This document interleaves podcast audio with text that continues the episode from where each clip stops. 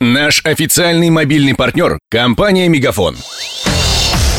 Патруль радио Ростова. На улицах города. Слушай прямо сейчас. Велодорожки и бесплатный Wi-Fi на Буденовском, застекленные галереи и фонтаны на табачке. Превратите Ростов в европейский город, предлагают архитекторы ЮФУ. Изучила эскизы патрульная Мария Погребняк.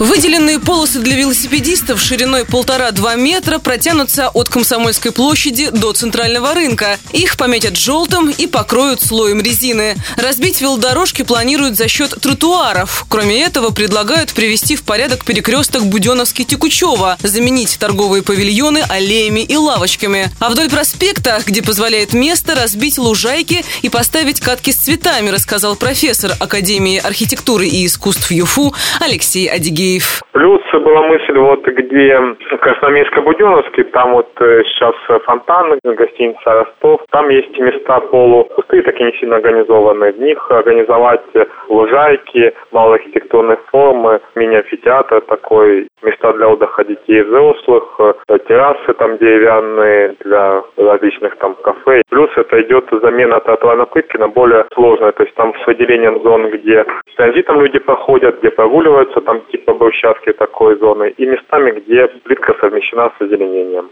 Пешеходные зоны на Буденовском хотят выложить цветной плиткой. Также вдоль проспекта рекомендуют поставить новые фонари, навигационные стенды, а в зонах со скверами запустить бесплатный Wi-Fi. По мнению ростовского архитектора-урбаниста Алексея Карачинского, проект не до конца продуман. Например, в том, что касается пешеходного движения и транспортных потоков. Велодорожки. Как можно говорить о том, насколько это реально, если нет никакого целостного проекта? Есть отдельные фрагменты, а нет велотранспортной сети да, то есть как можно рассматривать проект велодорожек без велотранспортной сети. И вообще как бы отдельно велодорожки рассматривать нельзя. Это часть транспортной системы города. Я вижу фрагменты, но я не вижу никакого целостного замысла, который, ну ничего, эти проекты, по крайней мере, на первый взгляд не объединяют. Они совершенно разные, вообще без связки абсолютно между собой. Нет никакого исследования ни транспорта, ни пешеходного движения.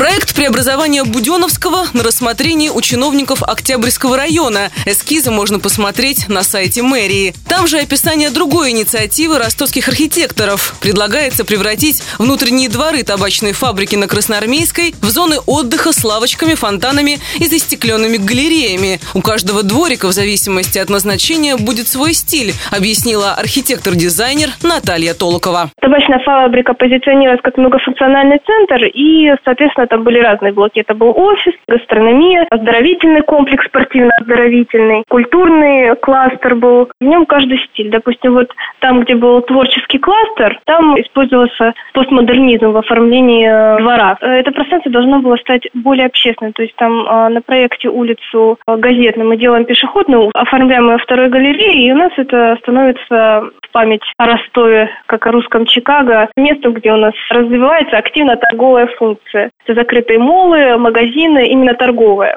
По примеру городского центра, переулки рядом с табачкой предлагают сделать пешеходными, с деревьями в катках и лавочками. Глава архитектурной дизайнерской компании «Форма» Антон Маскотинин в целом проекты одобряет, однако отмечает, лучше отдавать их в руки частных инвесторов. У городских властей не только меньше денег, но и дефицит специалистов. Самая главная проблема в реализации – это то, что если это госзаказ, то это все происходит только через тендеры. Побеждает фирма, которая не делает лучший проект, а делает это дешевле. Те, кто делает задание для тендера, они тоже далеко не профессионалы, и именно правильное тех задания тоже не составлены. Соответственно, изначально это неправильное тех задание, потом неправильное воплощение, в результате плохая реализация. Тут вопрос дизайна, то есть мы изначально сделать грамотный дизайн, по которому будет составлено тех задание.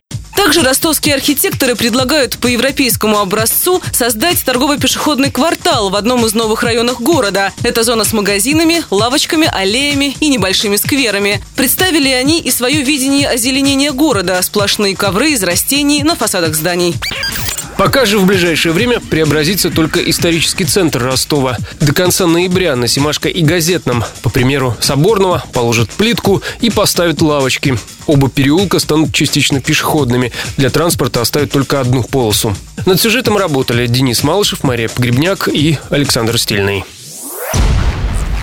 Патруль радио Ростова. На улицах города. Прямо сейчас. Телефон горячей линии 220 0220. Наш официальный мобильный партнер – компания «Мегафон».